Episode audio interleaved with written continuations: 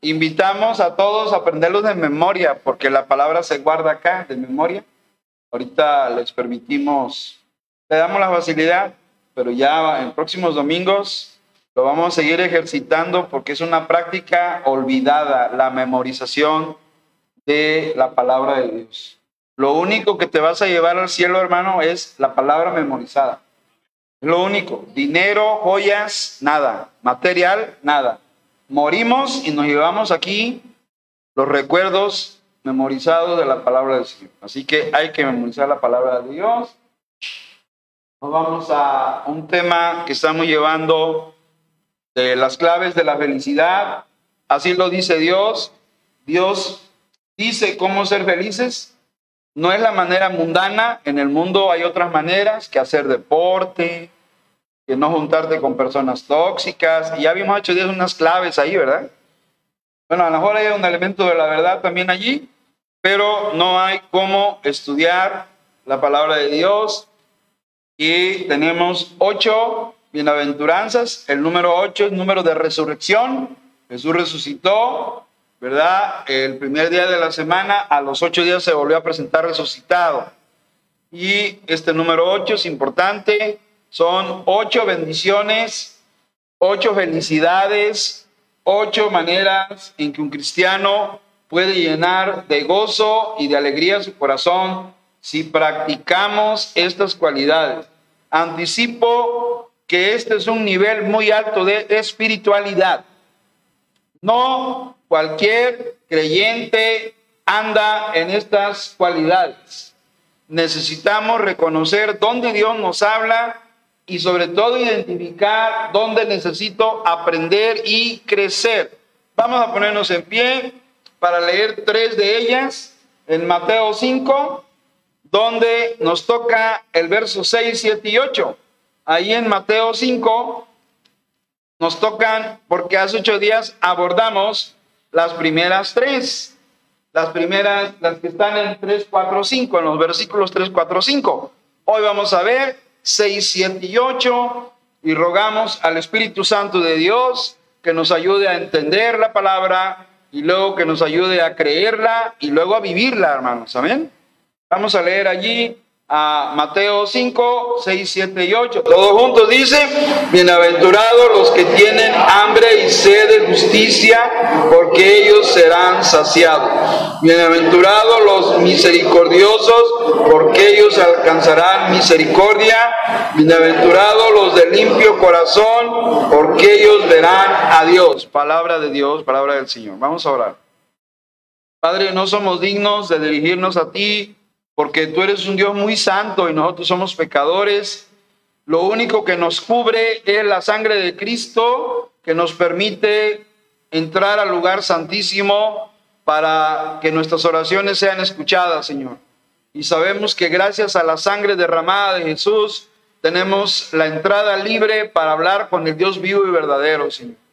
Nos humillamos ante ti primero al reconocer que no somos dignos sin embargo, tu gracia maravillosa nos sustenta, nos mantiene delante de ti. Ahora estamos pidiendo, Señor, que prepares nuestra mente, nuestros corazones para poder estudiar esta palabra y que el Espíritu Santo pueda grabar dentro de nosotros este mensaje espiritual, Señor. Ayúdanos a ser oidores, pero luego pasar a ser hacedores, Señor. Danos esa bendición Oramos en el nombre del Señor Cristo Jesús. Amén. Bueno, hermanos, vamos sentándonos y vamos viendo a las claves de la felicidad. ¿Y por qué las claves de la felicidad? Porque la palabra bienaventurado significa muy felices. Hace ocho días si hacemos memoria, estudiamos las primeras tres, y ya las habíamos tratado hace 15 días, pero hace ocho días profundizamos. Vimos los pobres en espíritu. ¿Se acuerdan quiénes son los pobres en espíritu? Todos los que se quebrantan, que se humillan, que reconocen su verdadera condición espiritual delante de Dios. Amén, hermanos. Eso es los pobres. Y por ahí empezamos a ser felices. ¿Saben por qué? Porque tenemos el gozo del perdón de Dios. Cuando un cristiano dice, Señor, ah, confieso, reconozco que he fallado, soy, soy indigno, Señor, delante de tus ojos. Cuando reconocemos esa pobreza espiritual, porque no hemos sido espirituales, hemos sido muy pobres espiritualmente hablando, entonces reconocemos nuestras faltas, nuestras debilidades, nuestras necesidades espirituales delante del Señor y Dios puede obrar con el gozo del perdón en nosotros.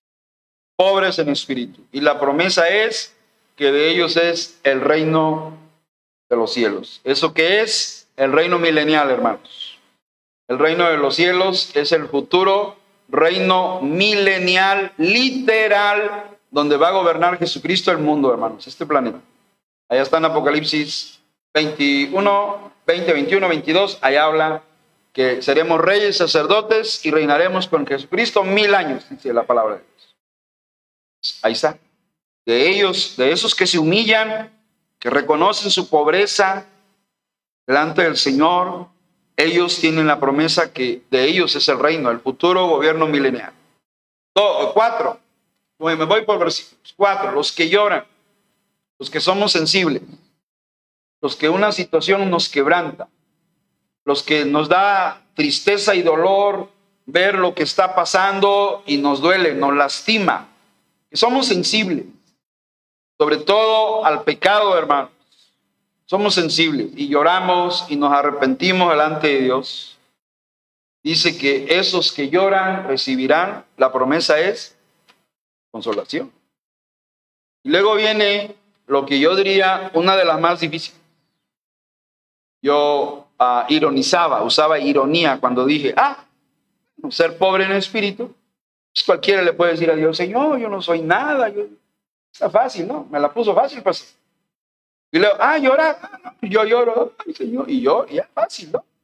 Pero ser mansos, a cinco, controlarte cuando la gente te está diciendo y gritando y poder mantener, contar hasta diez y eso, hermanos, eso es una de las más. Ser prautes, acuérdense. Esa es una de las más difíciles. Yo diría es de las que más necesitamos.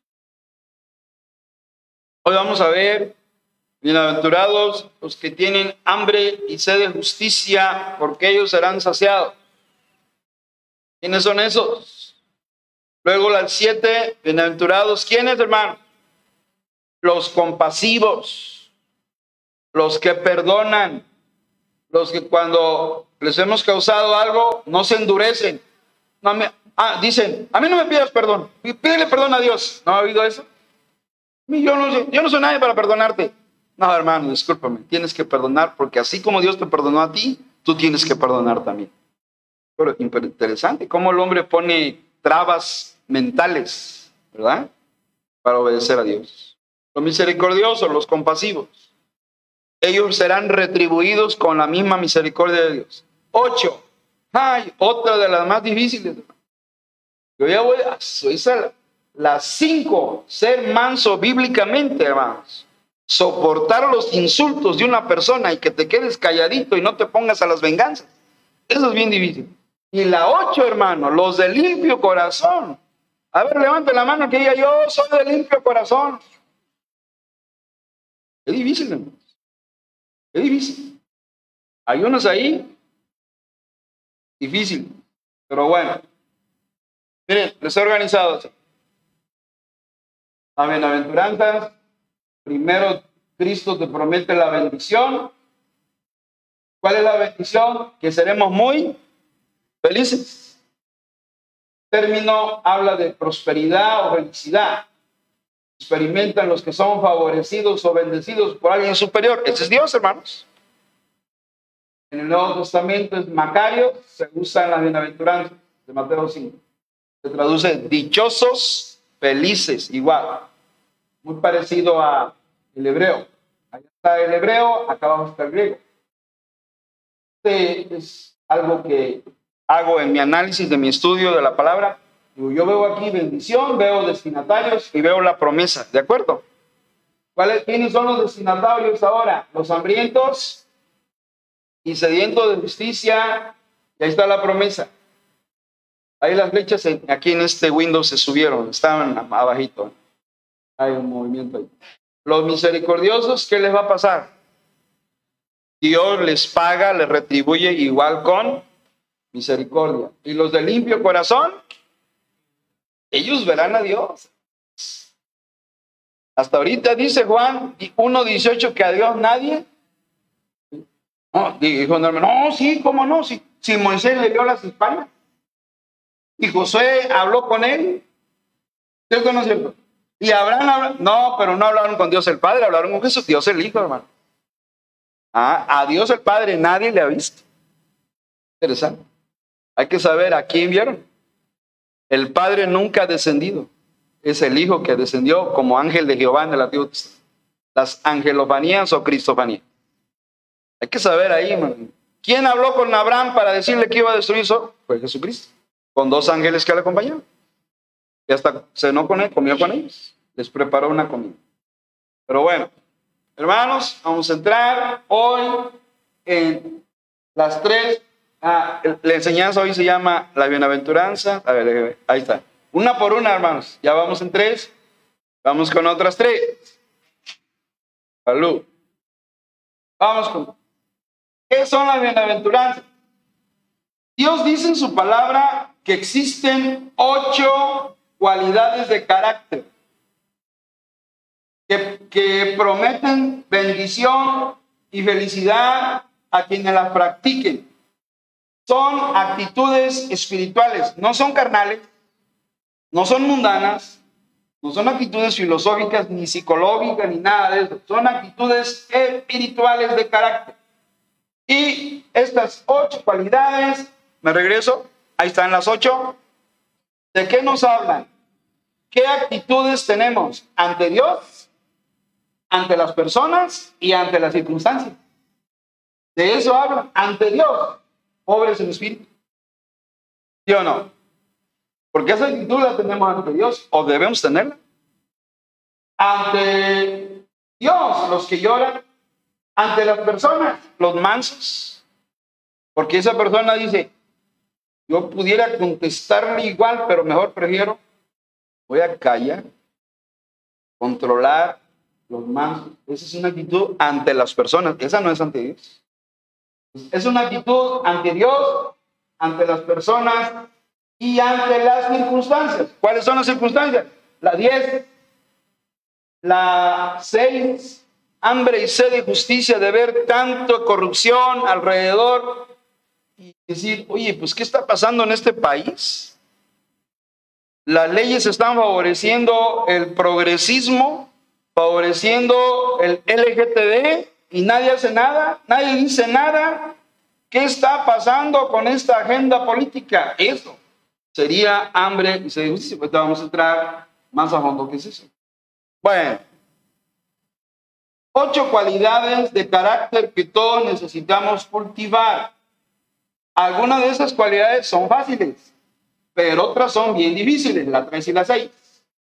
La única manera de lograr esas cualidades es con la ayuda del Espíritu Santo, hermanos. Lo dice Romanos 8:26. Y de igual manera el Espíritu nos ayuda en nuestras debilidades. No hay nadie más que nos pueda ayudar a ser mansos cuando alguien nos está gritando y ofendiendo y controlarse, decir, voy a enmudecer, no le voy a contestar a esta persona. Solo el Espíritu Santo control. El, llenura del Espíritu quiere decir control del Espíritu. Así que eso necesitamos. Dios quiere ayudarnos trabajando en nosotros para conformarnos a la imagen de Cristo. Hay un progreso de menos a más en estos versículos. Nos muestran cómo el cristiano empieza reconociendo su propio sentido de pecado y finalmente llegar a ser un hijo de Dios verdadero. Y los resultados que siguen por practicar estas cualidades. Estos versículos hablan de actitudes. ¿Saben qué son las actitudes? Lo que usted y yo somos delante de Dios. Esas son las actitudes. La forma en que piensas, la forma en que te comportas, la forma en que te conduces son tus, nuestras actitudes. El verdadero yo, el verdadero tú. Y a Dios le interesan muchas actitudes y Dios está hablando de actitudes espirituales. Así que estos versículos nos hablan de actitudes. Las actitudes en lo que pensamos en nuestros corazones, lo que sentimos, nuestra manera de reaccionar y responder a las circunstancias. Finalmente, las bienaventuranzas son las actitudes que deben estar en nuestras vidas si somos verdaderos cristianos.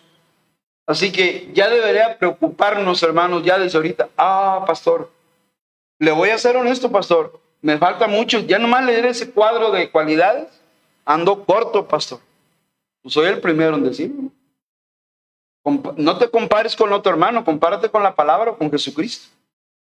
Y si nos comparamos con, la, con, la, con el espejo de la palabra de Dios, vamos a ver, ay, no, me falta, reconozco que no soy tan pobre en espíritu. A veces me siento como que yo no he pecado. No, yo estoy bien delante de Dios. ¿Y qué dice primero de Juan capítulo 1? 1.7, 1.8, 1.6, 1.8, 1.9. Si decimos que no tenemos pecado, ¿qué? Nos engañamos a nosotros. Interesante. Así que, hermanos, en esta noche ya vamos a ver la primera, versículo 6. Bienaventurados los que tienen hambre y sed de justicia. Hay, una, hay un deseo profundo en este tipo de hermano, en esta actitud. A mí me parece que el Salmo 42, 1 y 2 habla de, esta, de este deseo, de esta hambre y sed de justicia. ¿Qué dice el Salmo 42, 2? ¿Alguien, hermanos, nos ayuda con la lectura?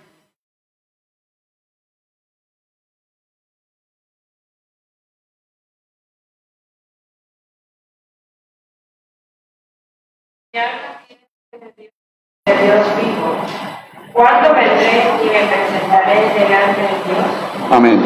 Todos juntos, verso 1, hermanos. Como el siervo brama por las corrientes de las aguas, así clama por ti, oh Dios, el alma. Hermanos, esta cualidad tiene dos líneas, dos dimensiones, una vertical y una horizontal. ¿Cuál es la vertical? Un anhelo de Dios un deseo de Dios, de ser saciados de la presencia de Dios, de ser llenos de la bendición de Dios. Y el salmista utiliza un símil. Ya saben lo que es un símil. Cuando se usa la palabra como, es para comparar, un comparativo, se llaman figuras retóricas. ¿Y qué dice eh, aquí el salmista? ¿Cómo? O sea, está comparando. Como un venado, ese es el siervo con C. Siervo con C es venado, hermanos siervo con ese es un servidor. Como el siervo, por eso yo en, mis alumnos, cuando yo hacía dictado, yo les dictaba con la fonética española y escribía bien ortografía. Si yo decía, a ver, el zapato, ellos escribían con Z. ¿Con qué se escribe, niños? Con Z, maestro, ya la sabía. Pero si yo decía zapato, ellos escribían con S y descubrí que usando la fonética española ellos corregían la ortografía, ayudaba bastante por oír, nada más para en técnica de dictado con los alumnos y me funcionaba. Claro. Y si yo digo siervo, ah, van a pensar, ah, está hablando de un servidor. No, no, hermanos, aquí dice como el siervo, el venado brama por las corrientes, tiene sed el venado. ¿Por qué brama por las corrientes de las aguas? Porque tiene sed. Ah, y dice el salmista, así como un venado que, que está sediento, así clama por ti, oh Dios, el alma mía. Tiene sed de Dios, hermano. Y dice el verso 2, mi alma qué? Tiene sed de Dios, no de cualquier Dios, del Dios vivo. Y dice, ¿cuándo vendré y me presentaré delante de Dios? Un salmista que reconoce que tiene sed de Dios. El verdadero cristiano debe tener un hambre insaciable por la palabra de Dios, por la comunión con Dios, por lo que es justo y correcto. una inclinación hacia la justicia, hermanos. Es lo que quiere decir bienaventurados los que tienen hambre y sed de justicia.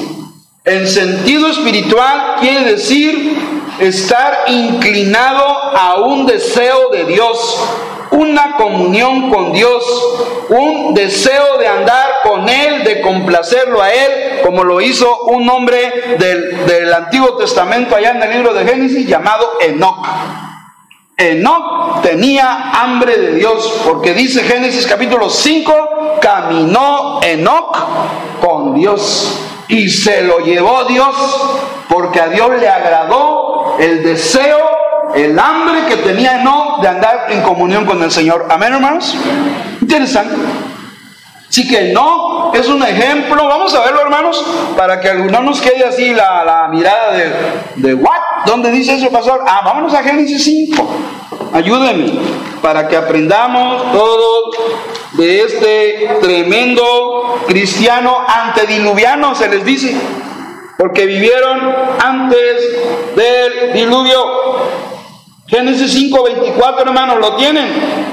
Todo mundo dice, caminó pues Enoch con Dios y desapareció porque le llevó Dios. Hermanos, Enoch representa al primer cristiano arrebatado. ¿Cierto o no cierto, hermano? Primer tipo del arrebatamiento de un creyente que qué? Que Dios le levanta y se lo lleva al cielo, hermano. Ahora sí, perdónenme la expresión, vivito y coleando. ¿Sí? O sea, ya el Señor, espérate, no, que espérate nada, vamos a se lo llevó. Primer prototipo de un hombre arrebatado, un bebé. Pero ¿cómo era no? Era un hombre que tenía ¿qué? Hambre de Dios. Y era tanto su hambre que dijo, yo no me separo de Dios. Ok, yo, yo quiero caminar con Dios. Y caminó con Dios, lo dice la palabra, versículo 24. Caminó pues, no con Dios y desapareció en el rapto. Está implícito allí, aunque no lo diga. ¿Y por qué desapareció? No, dígame. ¿Qué dice? Le llevó Dios. El primer arrebatado. El segundo es Elías, acuérdense. El segundo es. ¿Quién es el tercero? El apóstol Pablo, pero ese nomás fue, ese regreso. E, ese tenía boleto de regreso. E, este, Enoch y Elías tenían boleto de ida nada más. Eh, en inglés es round trip, cuando vas y vienes, ida y vuelta. Pero cuando es Just One, solamente de ida al boleto, en avión o de autobús, nomás de ida, ya no regresa. Así hicieron ellos. Elías de no, boleto de ida y ya. Entonces, hermano, un hombre que caminó, quiere Dios que caminemos con él, hermano. Que tenga, que cada mañana, ¿quién debe ser el primero en tus pensamientos? Lo primero, hermano. Señor, todo esta mañana, todos tus manos, el Señor bueno, ponerse en la linda mano de Dios. Cuando vas a dormir, igual, hace rato el hermano Alberto citó el salmo. Salmo me duerme. Pastor, ¿qué pasillo para dormir? un hermano, salmo 23, me digo. Nada me faltará en lugares delicados.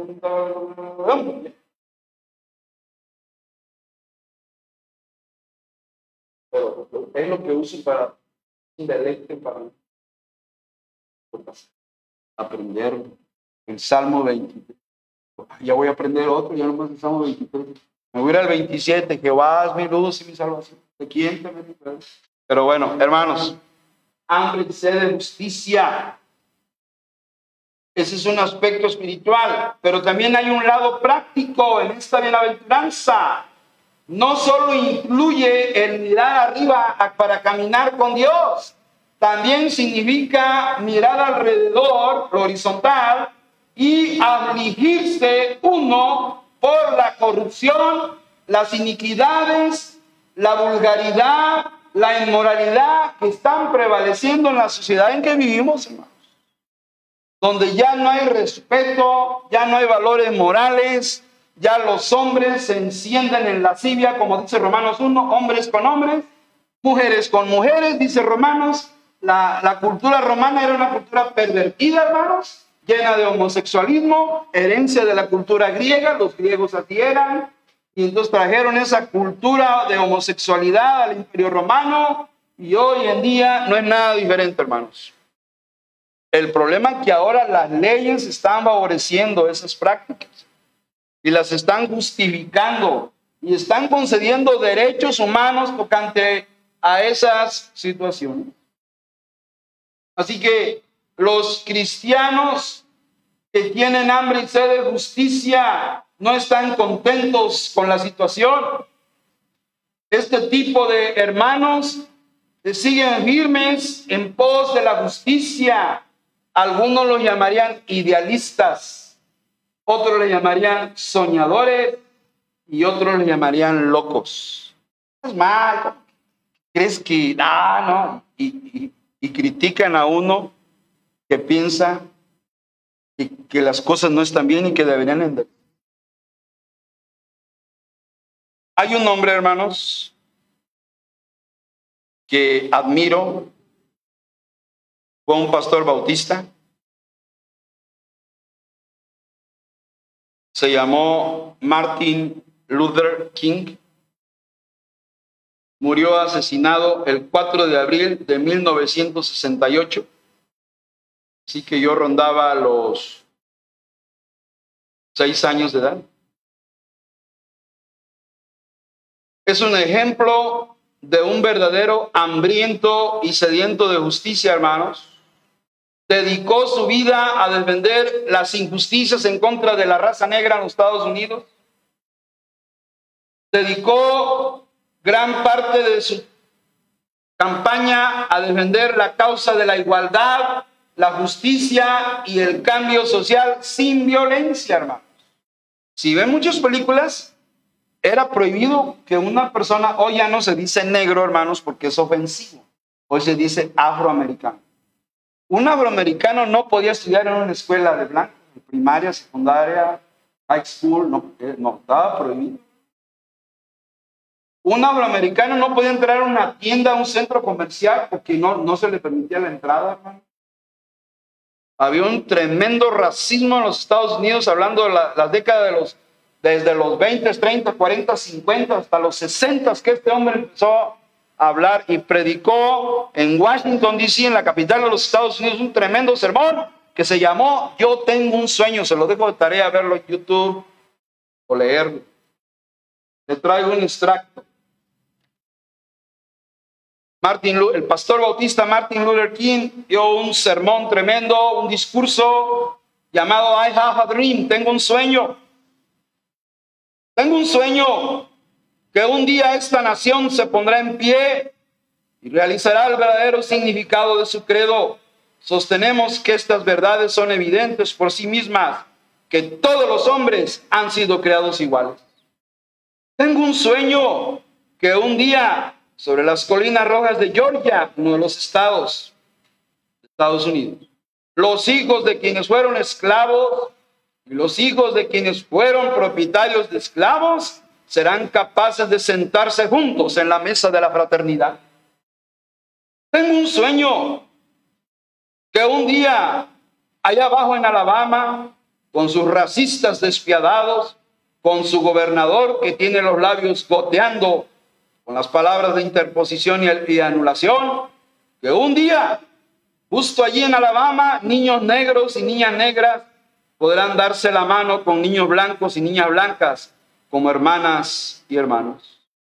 Yo tengo un sueño, dijo Martin Luther King, que un día, cuando esto ocurra, cuando permitamos que la libertad suene, cuando la dejemos sonar desde cada pueblo y cada aldea, desde, desde cada estado y cada ciudad, podemos acelerar la llegada de aquel día en la que todos los hijos de Dios hombres blancos y hombres negros, judíos y gentiles, protestantes y católicos, serán capaces de juntar las manos y cantar con las palabras del viejo espiritual negro, al fin libres, al fin libres. Gracias a Dios Todopoderoso, somos al fin libres, dijo Martin Luther. Era un defensor de la, de la injusticia, de la igualdad. Y murió por sus ideas, lo mataron de un balazo el 4 de abril de 1968. Pero sobre todo, una de las frases de su sermón hermoso es.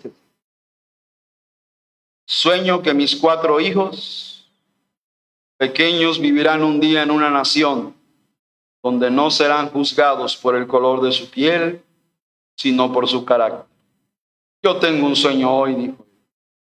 Y esto le costó la vida. A veces ser idealista cuesta la vida. A veces demostrarle al gobierno o a la sociedad corrupta o a la gente que tú navegas diferente que no navegas en el, sentido en que van ellos, que te vas, llevar la contraria, eso a veces cuesta. Jesucristo lo hizo. Jesucristo se opuso a la hipocresía, a la religiosidad, a la dureza, al legalismo de los fariseos de su época y por eso lo crucificaron. A Jesucristo le costó la vida ser diferente, llevar la corriente en contra de la sociedad religiosa de su tiempo. Entonces, hermanos, tener hambre y sed de justicia es no estar conforme con lo que está pasando. Dijo, dijo alguien, lo único que, que permite que los malos triunfen es que los buenos no hagan nada. Y eso es cierto, hermano. Con que no se metan conmigo, con que, con que no se metan conmigo, yo calladito. No, hermano, pero hay que protestar. Hay cosas que están pasando y nadie está diciendo nada, nadie está haciendo nada. Hay una promesa para los que tienen hambre y sed de justicia. ¿Cuál es la promesa, hermanos? Serán saciados. Quiere decir bien alimentados espiritualmente, satisfechos espiritualmente. Es un cuadro de contentamiento que Dios les va a dar. Qué bonito es leer esta promesa. Si hermano, tú te indignas, te desagrada ver la corrupción, dice, no, eso, eso se llama ira santa en la Biblia. Jesucristo volteó las mesas en el templo porque demostró que estaba en contra del desorden y del mercantilismo que había en la casa del Señor, hermanos. Adentro de la casa de Dios. Entonces demostró esa ira santa. Los cristianos a veces necesitamos oponernos, porque el mal triunfa cuando los buenos no hacemos nada. Los malos triunfan porque nadie protesta, nadie dice nada, todos nos quedamos callados y por eso los malos siguen avanzando. Conozco a un líder de Jalapa, un pastor, y ellos se han opuesto ahí en la en el Congreso de Jalapa a las nuevas leyes que están permitiendo el libertinaje sexual. Hay un proyecto de que un hombre ya se puede casar con dos mujeres, hermanos. No sé si ya lo aprobaron, no he investigado Ese tipo de cosas que ya se están permitiendo. Pero la promesa es que los que están inconformes con la corrupción que nos rodea, que tienen hambre y sed de justicia, Dios dice, serán saciados. O sea, Dios les va a cumplir su deseo de ponerle orden a este mundo torcido, hermano. Eso va a ser Dios. Dios lo ha prometido. Así que parecería que las injusticias no se van a remediar, pero no. Jesús promete traer satisfacción a las almas que tienen hambre y sed de justicia. Como un descanso espiritual que provee contentamiento, como lo dice Apocalipsis 6:10. Ahí se ven unos que, que protestan, a ver, Apocalipsis 6, 10, hermanos. Ahí se ven unos, unas almas que le reclaman a Dios. ¿Qué dice ahí, hermanos? ¿Alguien? 6, 10.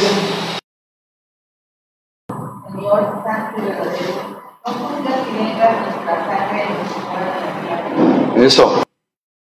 Aquí hay un grupo de almas, hermanos. ¿Sí saben qué les va a pasar? porque es futuro, los van a decapitar. Cristianos que durante los primeros tres años de tribulación, por decir que son cristianos, les van a cortar su cabeza. Pero como tienen vida eterna, sus almas se van con Cristo. Amén.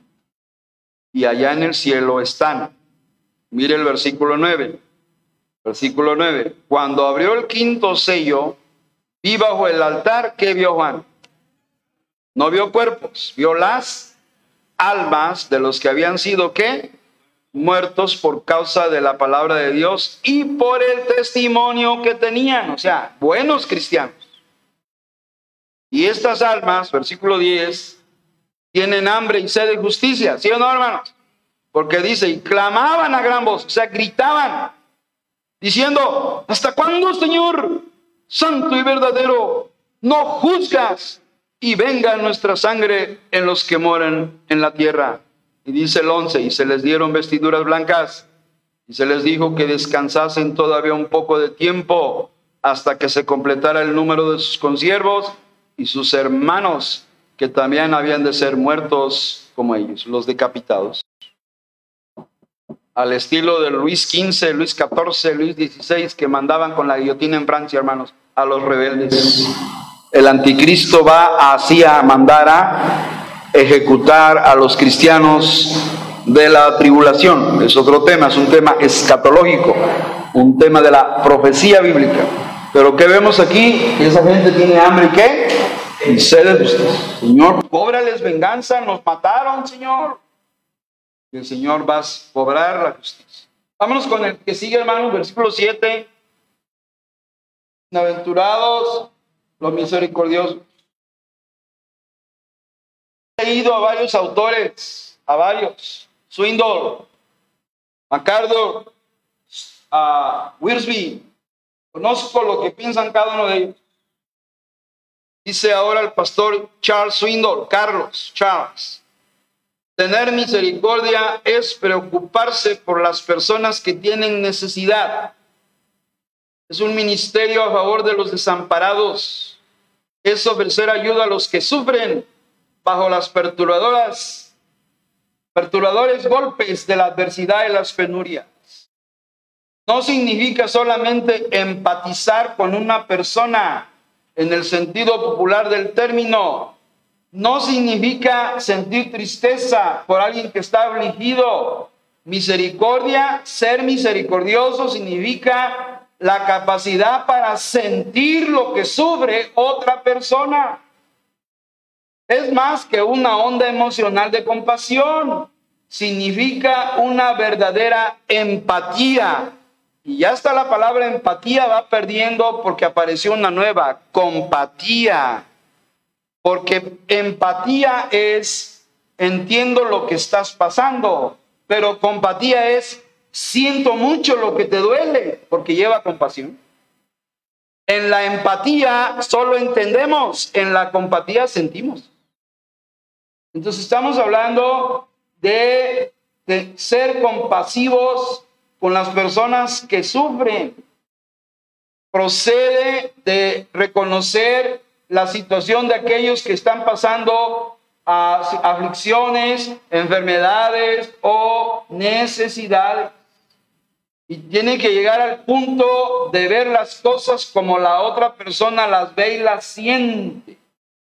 Como digo, se le ha llamado empatía, pero hoy avanzó el cambió el término a compatía implica también aprender a perdonar a otros hermanos.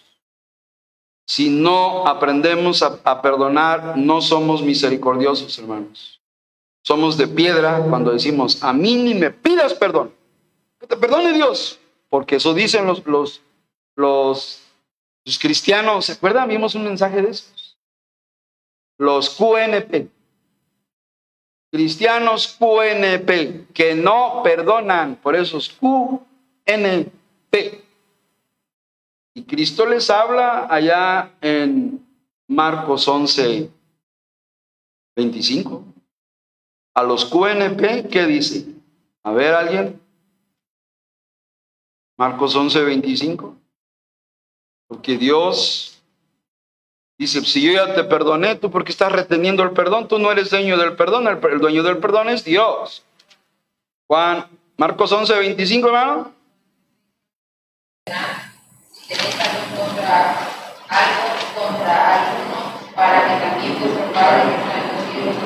Hermanos, qué tremendo versículo. Yo creo que, que lo leemos y lo medio entendemos, pero no lo practicamos.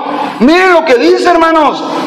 Que cuando estés orando, no dice que la persona te venga a pedir perdón, dice cuando estés orando, hermano.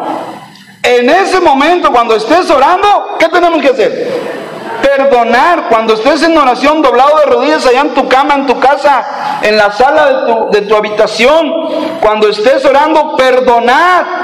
Si tenéis algo contra alguno, si traes aquí algo negativo, es que era tal persona me dijo, bueno, dice, cuando ores allí, perdónalo. Si tenéis algo contra alguno, dice, para que también vuestro Padre que está en los cielos os perdone a vosotros vuestras ofensas. Este perdón sí es condicional. El perdón que es incondicional es el perdón para la salvación. Se llama perdón judicial. Pero este es perdón paternal. Dos tipos de perdón, judicial, paternal. El judicial ya lo dio Cristo, lo ganó Cristo en la cruz para nosotros. Padre, perdónalos. Perdón judicial. Pero el perdón entre hermanos, el perdón familiar, ese está condicionado a que tú concedas el perdón a otros. Tú no perdonas, Dios no te va a perdonar, mi amigo. Eso dice la Biblia. Pastor, usted está exagerando. No, no exagero. Versículo 26. ¿Alguien que lo lea, por favor? Porque si vosotros no perdonáis, tampoco vuestro Padre que está en los cielos os perdonará vuestras ofensas. ¿Cierto o no, hermanos? Tenemos que aprender a ser misericordiosos aprendiendo a perdonar. No, pero es que me lastimó, me, me insultó, me, me dijo, me... sí, hermano, sí, sí. Piensa en Cristo. ¿Qué le dijo la gente cuando estaba clavado? Sí, les digo, tú, que según el Mesías. Bueno, los evangelios registran, al- yo creo que fueron miles de insultos, porque no eran dos personas allí, era una multitud. Todos le gritaban blasfemias, groserías, insultos de los peores para que él se enojara. Pero como él tenía fraude, ¿se acuerdan? Aunque lo escupieron, lo bofetearon, lo puñetearon, él enmudeció como cordera, cordero que fue llevado al matador. Utilizó fraudes, el control, porque él, si se hubiera enojado, los hubiera hecho pedazos, ¿cierto no cierto? No lo hizo Elías cuando oró por un ejército, destruyó el, ejército enemigo. Lo hizo Elías. Cayó fuego del cielo y los quemó. Cristo no vino a perder las almas, sino a salvarlas. Él lo dijo. Y que él usó fraudes, pero lo dijo. Yo vine a morir, no los vine a, a perder. Entonces, ese es un ejemplo aquí que él logró el perdón. Padre, perdónalo. Versículo 26, para los creyentes QNP, apréndense de memoria Marcos 11, 26. Hermano, si tú no perdonas, tampoco el Padre que está en los cielos te va a perdonar a ti y vas a andar inquieto, no vas a tener paz espiritual, no vas a poder dormir y así vas a llevar una vida de carga emocional porque no has aprendido a perdonar. Porque no eres misericordioso. Tenemos que aprender a ser misericordiosos. Eso nos manda la palabra de Dios. También lo dice Efesios 4:32. ¿Alguien? Porque alguien dirá, no, eso lo dijo a los judíos. Sí, tiene razón. Ahora bueno, vamos a ver qué le dijo Pablo a los cristianos. A ver, Efesios 4:32, ¿alguien?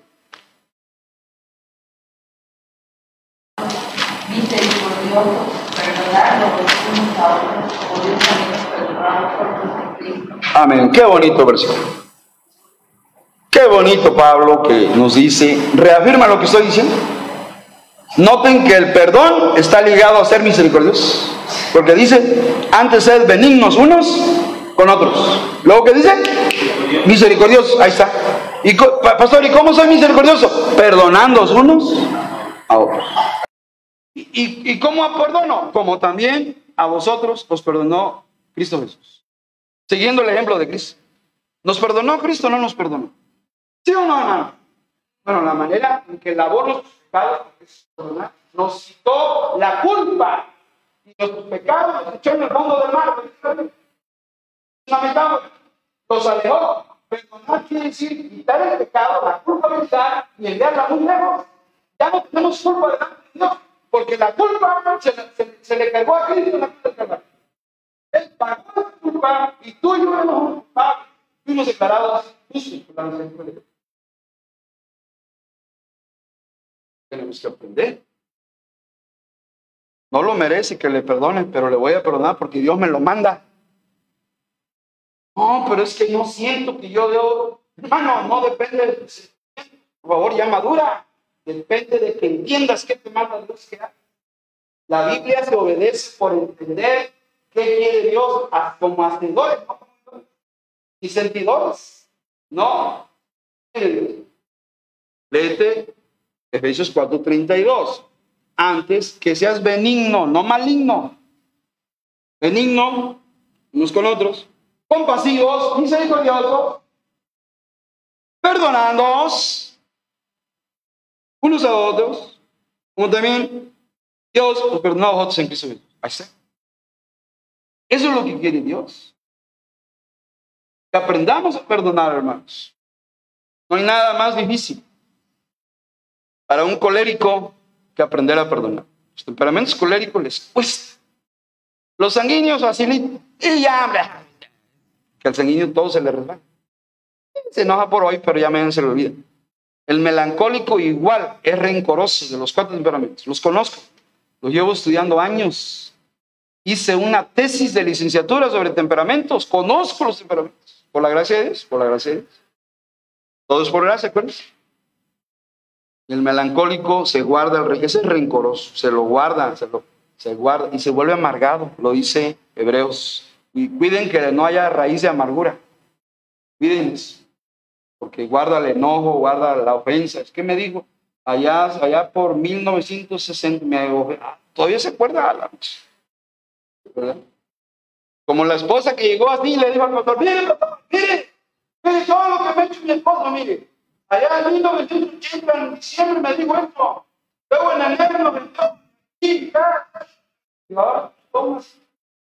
Pero las hermanas saben. Todas. Ya, ya, mano. Por guardar. Por Tan lindo que es perdón. Sí, hermana. Borrón. Cuenta nada, mi hermana.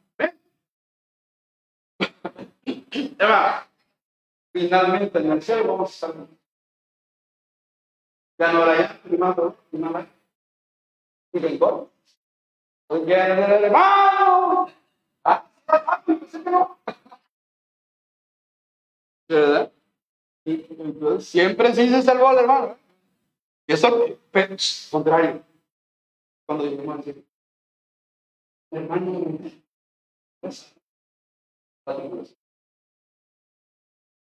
pues. Porque de qué va a pasar, va a pasar. Porque caras vemos,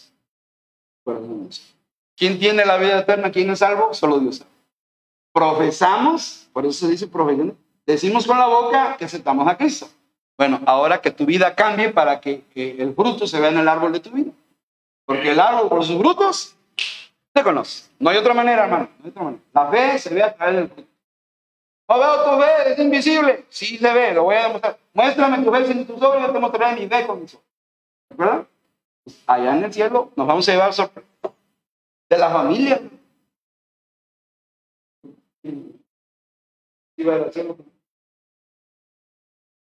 Señor Jesús, ¿dónde está? Hijo que tenía, pero. ¿Qué va a pasar? Sin duda. Y personas que creíamos que estaban perdidas, ni más, van a aparecer allá también. Y vecino que según no bien. O nos vamos a sorprender de esto. Por eso va a ser un, un, un lugar de sorpresas. Terminamos. Los de limpio corazón si, controlarse ante una persona que nos está insultando y ofendiendo con groserías, mantenerse es difícil. Ser de limpio corazón.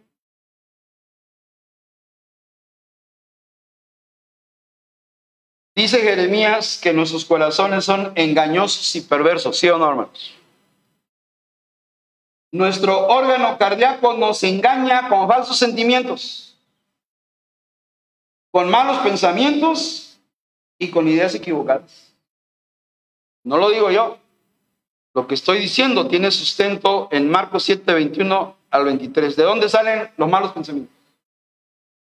¿De dónde?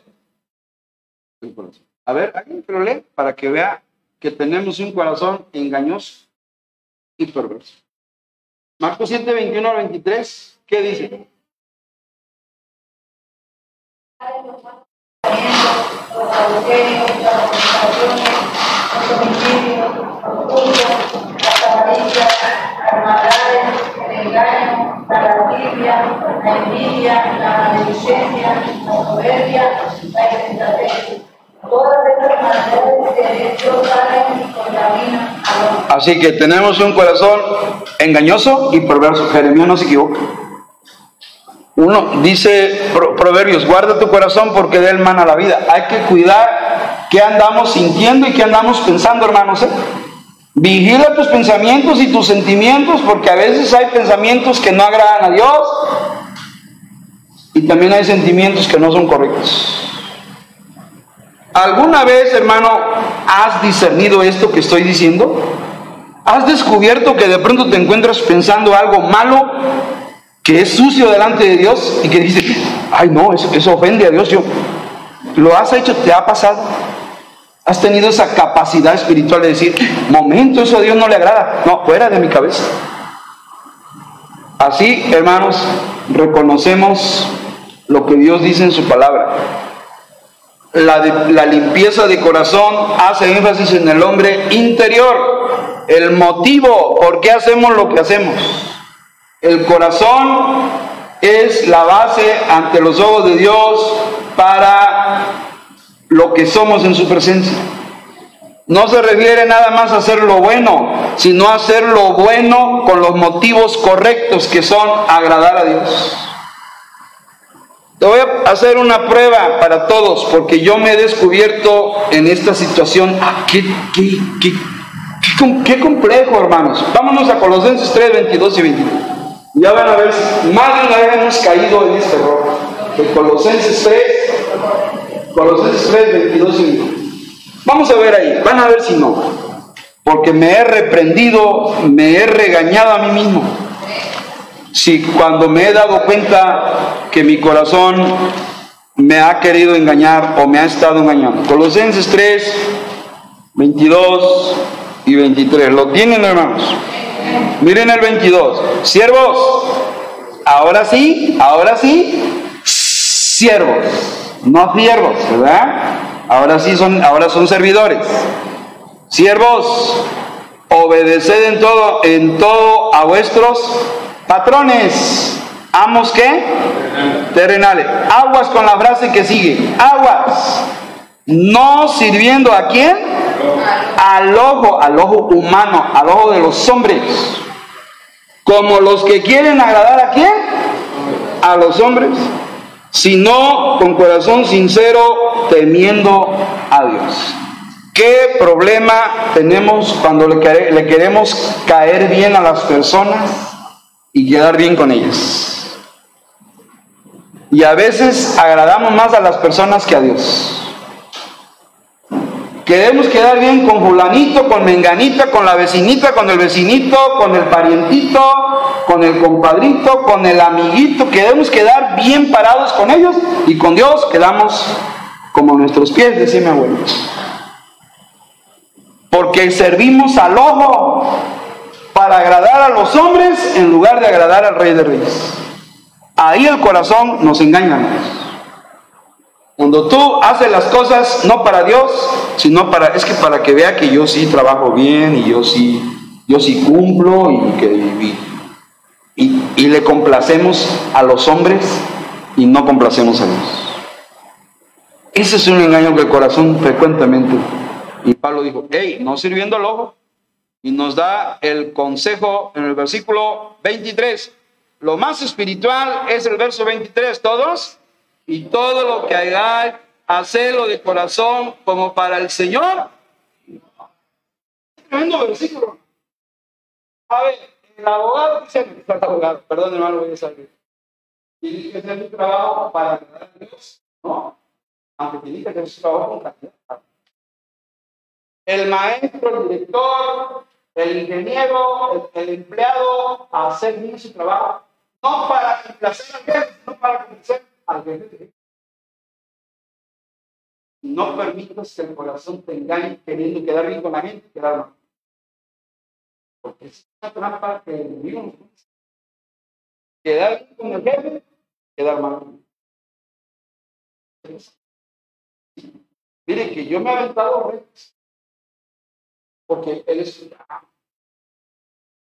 Me digo, Dios, me digo, ah, levantado, muerto, Ay, yo soy cristiano, no voy a participar en el altar. No, pero que hay una circular que que. No. Respéteme a lo que sea, estoy dispuesto a decirlo. Mándenme, denme una comisión de otro tipo, se la voy a hacer. Pero como dice bueno, se ya, vete a los computadores, que así, lo dicen por YouTube, nula, celular, yo no voy a hacer. O sea, ah, sí, quedar con el director, la directora, quedar con mi dólar en una tapa. Es necesario obedecer a Dios antes. Cuando la gente quiere que yo desobedezca a Dios, no voy a hacer. Después no me respetar. No, no, no, eso no lo Cuando te paras firme como Daniel llama que propuso en su corazón no contaminarse con la comida del rey, te van a respetar. Ahí agradar a Dios. No agradar. Ahí está.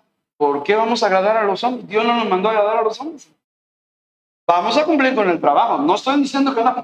No es que el pastor dijo que no estoy diciendo que cumplamos, pero el motivo, ¿quién debe ser? ¿Por qué debo hacer mi trabajo enseñando a los niños? Porque tengo a Dios y quiero ¿Por qué debo hacer mi trabajo bien como director de la escuela? Porque tengo ¿Por qué debo hacer mi trabajo como médico, como ingeniero, como abogado cristiano? Tengo y quiero Dios bendice a tus hijos donde trabajan. Hay una serie de sermones llamadas Dios el trabajo. ¿Quién dice que Dios es el Dios de, las cuatro paredes de Madrid? ¿Quién encierra Dios en este templo, hermanos? Yo no visto el templo de, de hermanos humanas, he visto en el corazón de los hijos. Y Dios está contigo en el trabajo, en la escuela, en el salón, en la oficina, en la calle, en el patio, si andas en ventas, Dios anda contigo y ahí está en tu trabajo. Por eso dice el 23, por eso dice todo lo que hagáis como trabajador, porque dijo siervo, ¿te acuerdan? Si barres la escuela, si das una clase, si prescribes al enfermo, si asesoras en leyes como el abogado, el ingeniero, si diriges una obra, el arquitecto, si diseñas un plano, estamos para agradar a nuestro Dios. Y cuando hagamos eso, estaremos empezando a hacer de limpio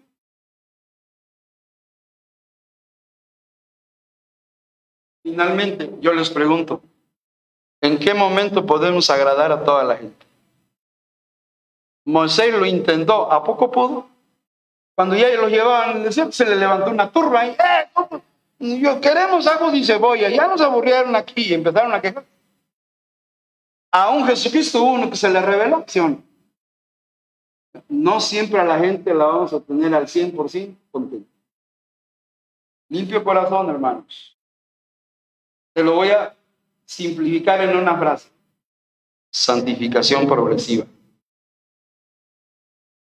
Limpio corazón es crecer, estar creciendo en santidad. Eso es. Te lo compruebo con Hebreos 2.14. ¿Qué dice? 12.14. Hebreos 12.14. ¿Qué dice, hermanos? Qué bonito versículo. Y me da miedo, hermanos, sí.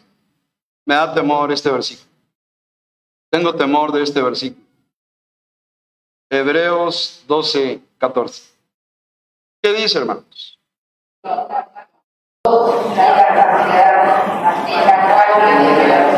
¿Quiénes verán a Dios? Eso es en Mateo. Y en Hebreos, ¿quiénes verán a Dios? Los que practican la ¿Qué es la santidad? Apartarse de lo malo para agradar a Dios. Sin santidad nadie verá al Señor. Limpio corazón es crecer en santidad. No crecemos en santidad, llegamos al cielo y no va a haber acceso a ver a Dios. Allá vamos a estar refundidos en un cuarto por allá del cielo. ¿Qué dijo Jesús? Voy pues a preparar lugar para vosotros, Juan 14. Si así no fuera, yo lo hubiera dicho. Voy pues a preparar lugar. Apartamentos allá en ese. Pero, oye, ¿cuándo puedo ver a Jesús? ¿No? ¿Qué dice ahí en su cuarto? Porque nada más van a ver a Dios quienes.